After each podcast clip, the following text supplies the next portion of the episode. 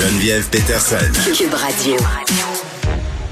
Bon, on a tout un débat sur le code vestimentaire dans les écoles. Ça revient chaque année depuis de nombreuses années. Mais là, on dirait qu'on a atteint un point tournant là, les et les parents et les ados sont, sont tannés de se faire dire comment s'habiller. Puis pourquoi je vous parle de ça, c'est parce que souvent, ce qui est invoqué pour gérer les vêtements, surtout des filles, là, parce qu'on va pas se cacher la vérité, ce sont souvent les vêtements des filles qu'on contrôle. C'est la réaction des garçons, voire même des profs masculins. On dit ben ils seront pas capables de se contrôler, tout ça. Puis je pense et je suis intimement convaincu qu'une partie de la solution, c'est plus d'éducation sexuelle euh, enseignée de bonne façon dans les écoles secondaires. Et il y avait justement un article ce matin dans la presse qui était assez décourageant, l'éducation sexuelle comme parent pauvre du euh, système scolaire. On est avec Joëlle Dalpé, qui est coordonnatrice clinique volet jeunesse pour l'organisme Plein Milieu. Joëlle, salut. Salut, ça va bien? Ben oui, écoute, ça irait mieux si on gérait mieux pour vrai, je pense, collectivement, la question du sexe dans nos écoles. Parce que, non, mais pour vrai, c'est comme la grosse patate chaude dont on veut parler, mais dont personne veut parler. Et là, euh, vous êtes appelé en renfort parce qu'il manque de profs pour parler de sexualité. Puis, tu sais, les profs, en tout cas, à mon sens, sont pas obligés, sont pas les mieux outillés non plus pour en parler des fois. Non, c'est clair. C'est un débat que ça fait longtemps, là, depuis le retour euh, du programme ministériel obligatoire. Là, on en parle depuis 2018 euh, parce qu'il y a eu un néant après les cours d'FPS en 2000. Donc, euh, ça fait longtemps qu'on le fait parce que pendant ce trou-là, on était là aussi. Mais c'est pas juste qu'il manque de profs, c'est que déjà qu'il manque de profs pour enseigner, point. Là, ça c'est un autre débat. Euh, mais euh, des profs pour qui sont qui sont à l'aise d'enseigner la sexualité, les, des profs qui sont compétents, qui ont su une formation. Tu sais, je veux dire, moi je sais compter, mais je suis pas prof de mathématiques non plus. Donc, c'est comme si la sexualité. c'est pas parce que tout le monde le fait qu'on peut l'enseigner. C'est ça dans le fond. Exactement. Tu sais, il y a, y a cette idée là aussi. Oui. Non, tu sais, je veux dire, je pense que ça prend une certaine formation et de connaissances. Puis ensuite, ben souvent, c'est lancé dans les cours de sciences. Mais comme je dis dans l'article, c'est pas parce qu'on parle de reproduction qu'on parle de faire l'amour. Il, y a il, y a, un monde par rapport à ça. Donc, il y a beaucoup de notions. Puis on parle beaucoup de sexualité sur la génitalité. Oui, OK, certes, mais il y a, il y a tellement d'autres choses. Hein, relations mm. amoureuses, consentement. Mais ça, euh... la, la, la, violence sexuelle, la diversité sexuelle, il y a tellement d'autres choses que juste parler de, parce que dans l'article il parle de vulve puis de, de, de, génital. Oui, c'est important de connaître son corps, mais il y a bien d'autres choses par rapport à la sexualité qui est importante. Oui, ben là, euh, on va en parler de ce que vous faites chez Plein Milieu. Là, vous faites des ateliers d'éducation sexuelle dans les écoles. Vous axez sur quoi euh, exactement? Ben, en fait, nous, euh, ça fait longtemps, on fait de secondaire 1 à 5. On fait pas que de donner des ateliers de prévention. À la base, on fait de l'intervention psychosociale, du travail de proximité, mais on fait secondaire à 5, donc on, couvre tous les sujets euh, nécessaires et possibles. Je veux dire qu'on passe la puberté en secondaire 1, les changements du corps, euh, mon Dieu, oui, la génitalité, la, masturbation, on, on, va parler des méthodes contraceptives un peu plus vieux, de relations amoureuses, des relations intimes, des relations interpersonnelles aussi. Euh, du consentement, des violences sexuelles, la jalousie, bon, il y a toutes sortes de et puis on, plus plus vieux, on va parler en ce moment, je suis en train de faire ça avec des élèves plus vieux, le plaisir, faut parler de plaisir dans les relations sexuelles. Quand je leur demande c'est quoi l'objectif d'une relation sexuelle, souvent on va me répondre euh, faire des bébés. Ouais, mais faire des bébés, on le fait, j'espère bien dans le plaisir. Euh, ben, ma fille, c'est l'objectif principal, c'est le fun. C'est drôle. Ben, c'est drôle qu'on se parle de ça aujourd'hui, Joël, parce que pas plus tard que la semaine passée, je sais pas pourquoi on s'est mis à parler de ça au souper avec ma fille qui est en secondaire 3, s'en va en 4. Ah oui, je sais c'est pourquoi. C'est parce que ma fille euh, qui est en sixième année disait ah, on a eu un cours de sexualité, puis là ça la faisait bien rire parce qu'à cet âge-là, on le sait là, euh, ça les fait un peu sourire. Puis ma fille me faisait la réflexion suivante, elle était un peu catastrophée en fait avec ses amis de filles de se rendre compte que non seulement au secondaire, il parlait beaucoup de contraception puis du côté technique, puis on s'entend que de nos jours, en tout cas peut-être pas tous les enfants, mais la majorité rendus en secondaire 3, ils savent comment ça marche là, euh, techniquement, mais c'est tout le reste. sais, ça, ils savent pas. Puis le plaisir, le consentement. Puis euh, ma fille me dit, maman, c'était seulement axé sur le plaisir masculin. Puis nous, ça mm-hmm. nous a vraiment fait capoter. Tout à fait, mais quand on regarde, quand on parle, euh, quand je fais l'atelier au niveau de la relation sexuelle puis du plaisir, moi c'est complètement l'inverse le plaisir, on essaie de l'écorcer pour les filles. Parce que quand je leur demande, là, euh, pas, plus, pas plus tard qu'hier, c'est quoi une relation sexuelle? Ben, souvent, ça va être, euh, bon, je sais pas vos auditeurs, là, mais ça va être vraiment euh, pénis-vagin, pénis-bouche. Oui, mais c'est ça, mais c'est ce qu'elle me disait. Oui, c'est comme si les relations sexuelles, c'était juste ça. Exactement. Puis quand est-ce que la, la, la, la, la relation sexuelle se termine? Ben, lorsque euh, l'éjaculation. Euh, donc, c'est ça qu'on est en train d'écortiquer. C'est pour ça que l'éducation euh, sexuelle dans les écoles est super importante, justement, pour parler du clitoris. Puis, parce qu'il y a beaucoup de gars qui pensent que euh, la pénétration, oui, ça peut être agréable, c'est pas un tout, mais il n'y a pas que ça. Et le côté vaginal, il n'y a pas que ça non plus. Donc, parler des autres plaisirs. Puis, ça se peut des relations sexuelles aussi sans pénétration. Il n'y a pas que ça.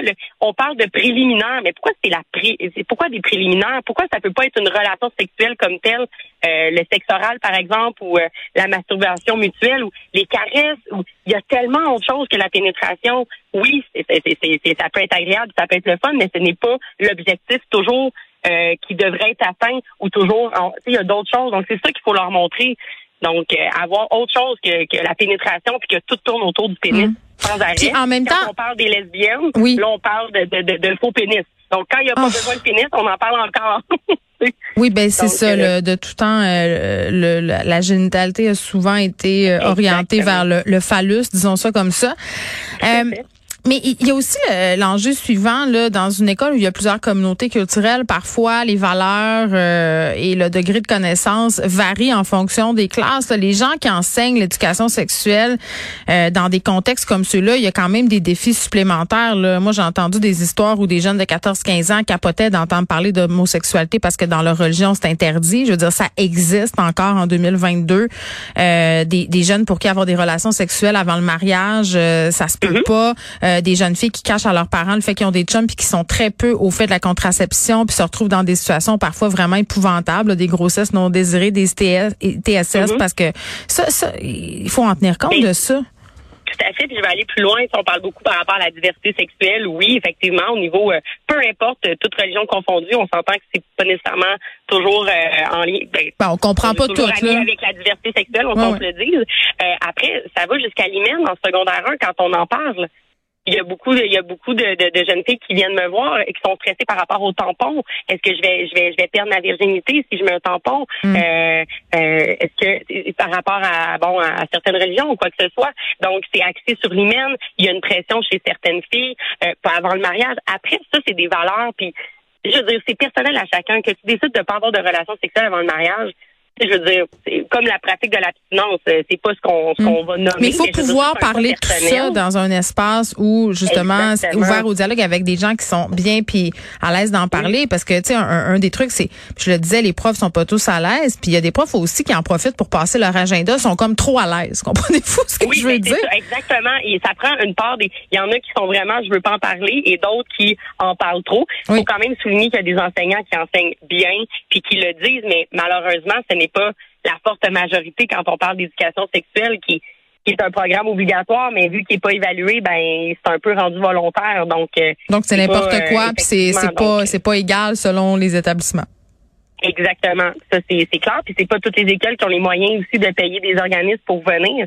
Puis lorsqu'ils payent, ben ils n'ont pas nécessairement les moyens de faire de secondaire 1 à 5 et mm. l'ensemble du cursus non plus. Donc on va sélectionner euh, ce qu'ils souhaitent. En ce moment, mm. on parle beaucoup de consentement, donc on va se déplacer pour le consentement ou la puberté. Mm. Euh, mais il y a des écoles qui vont dire ben viens juste les relations amoureuses ou viens juste pour. Euh, Je comprends un peu à la carte. Mais mais Joël, dis-moi, moi, j'ai tu parles de consentement. J'avais été vraiment troublée.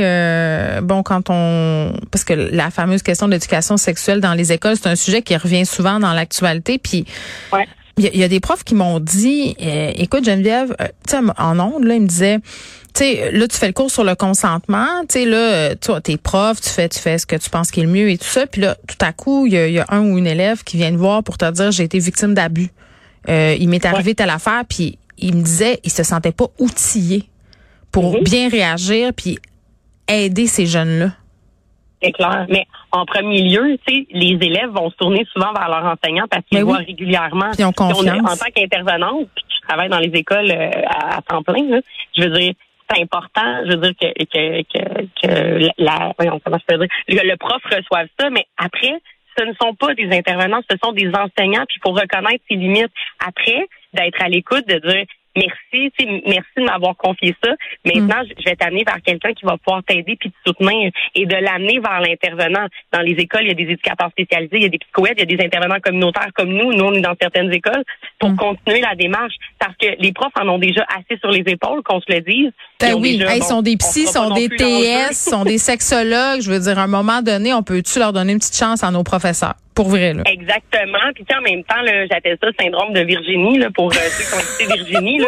À un moment donné, les profs qui sont psy, qui sont profs de maths, qui sont qui sont euh, TES, qui, qui vont cogner chez les, les élèves qui les appellent parce qu'ils sont malades. À un moment donné, chacun son travail, chacun ses compétences. On travaille de pair avec les, les profs parce que ce sont nos yeux, mais on peut leur laisser une pause aussi puis être complémentaire dans nos hmm. services. Ben, c'est super intéressant les services que vous offrez, Joël Dalpé, chez Plein Milieu. Merci beaucoup.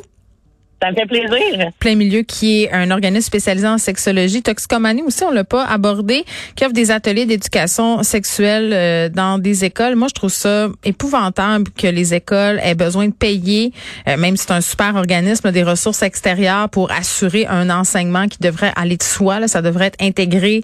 Puis je sais a beaucoup de monde qui en ont contre le cours d'éthique et culture religieuse euh, parce que c'est mal compris ce qui était enseigné dans, dans ce cours-là, mais ça faisait partie de ce qui était enseigné et souvent c'est un lieu de, en tout cas moi, les ados à qui j'ai parlé, ce cours-là leur manque parce que c'est un lieu souvent de liberté, un espace. On parle beaucoup de safe space. Là, souvent les profs qui enseignent culture et éthique religieuse, culture et société, là, appelez ça comme vous voulez. Ben ce sont des gens qui s'intéressent à ces questions-là, qui sont plus ouverts, qui sont préparés à répondre. Donc moi je trouve ça dommage qu'on ait perdu ça, puis qu'on doive payer parce que bon, on paie déjà assez cher notre système scolaire, euh, qu'on doit payer des organismes extérieurs pour venir pallier une espèce de manquement. Il faut, il faut le pallier, il faut les payer, il faut qu'ils viennent dans nos écoles plein milieu. Mais, mais en même temps, je, je, sais pas. Je trouve qu'on a, on a raté quelque chose. Je trouve qu'on a manqué quelque chose. Puis je trouve que ça paraît dans la façon dont les jeunes appréhendent, abordent, vivent leur, leur sexualité. Puis surtout à l'ère des médias sociaux aussi, où ils sont tellement laissés à eux-mêmes avec des images qui peuvent parfois être vraiment troublantes. Pour vrai, là, tu sais, des fois, tu fais une recherche, tu es curieux, tu as 15-16 ans, tu veux, je sais pas, moi, voir quelque chose de sexu sur les médias sociaux. Puis le bang, tu tombes sur un truc euh, hyper euh, dérangeant qui va te trotter dans la tête puis t'as personne à qui en parler parce qu'on s'entend quand t'as 15-16 ans parler de sexe avec ta mère. Bon, c'est peut-être pas ça que t'as envie de faire là. Donc je trouve ça triste que nos adolescents soient laissés à eux-mêmes comme ça.